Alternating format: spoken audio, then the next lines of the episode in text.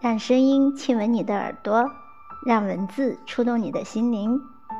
小耳朵们好，欢迎你们走进成长电台，我是小林。今天要送给你的文章片名叫做《倾听工作现场的神灵之声》，来自稻盛和夫的活法，希望你能喜欢。工作现场有神灵。比如为攻克难关，千方百计反复试验，仍不得要领，不断碰壁，山穷水尽。然而，当认为要绝望时，事情才刚刚开始。暂且让头脑冷一冷，再次回到现场，重新观察周围的情况。中坊公平先生担任过多起有名案件的律师团团长。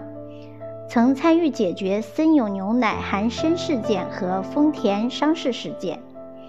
有幸与他相会时，我向他请教处理案件的关键要点。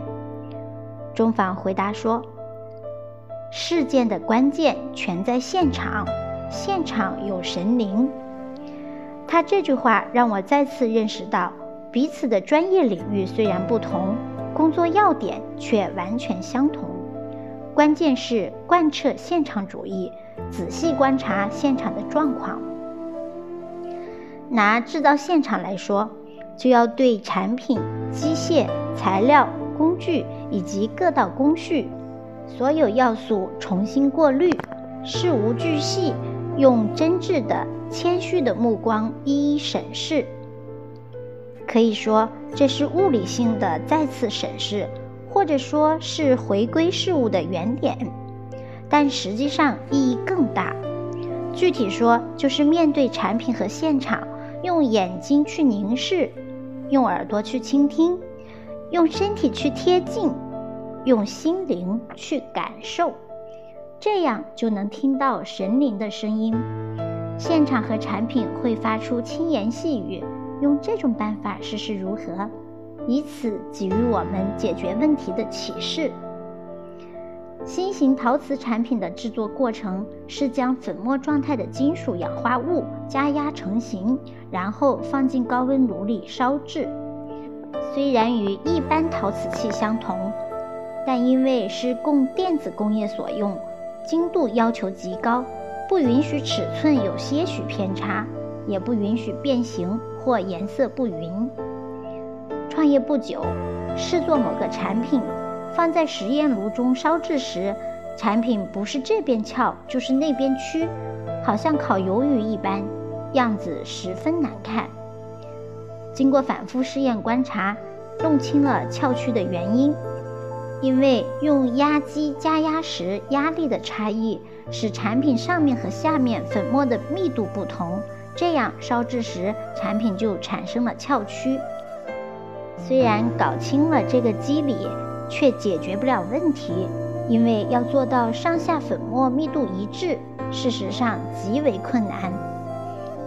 多次改进，多次试验，仍不如愿。产品究竟是如何翘曲的？我想亲眼目睹它的变化过程。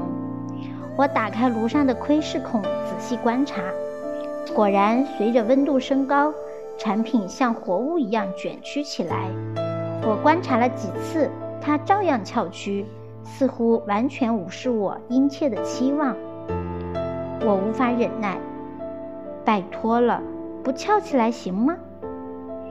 看着看着，我突然产生一种冲动，不由自主就想把手从孔中伸进去，从上面将产品压住，校正它的翘曲。作为技术人员，我期盼产品完美无缺；作为经营者，烧出的废品损失让我焦虑不堪。炉内是摄氏一千几百度的超高温，手当然伸不进去。明知如此，但不让产品变形的强烈愿望在我心中形成了巨大的压力，令我忍不住就要把手伸进去。终于。产品给我回应了，因为从上面压住这一刹那的冲动，给了我解决问题的灵感。只要在产品上面用耐高温的重物压住，就能烧制出完全平整的合格品。这件事我总结如下：答案永远在现场，但是要从现场获得答案，首先从心情上说，必须对工作有不亚于任何人的热情，有解决问题的深切期待，同时必须亲临现场，用真诚的目光仔细地观察现场。用眼睛去凝视，用耳朵去倾听，用心灵去贴近，这时我们才可能听到产品发出的声音，找到解决的办法。这些不科学的话似乎不应出于技术人员之口，但是信念的执着和观察的敏锐，促使无生命的现场和产品竟也有了生命。给我们无声的启示。所谓物应心愿，一瞬间就帮助我们成功。就产品而言，就是达到了完美无缺的境界。好了，朋友们，今天的文章就为你分享到这儿。相信聪明的你一定从中悟到了些什么。期待你在留言区分享哦。下期再会，拜拜。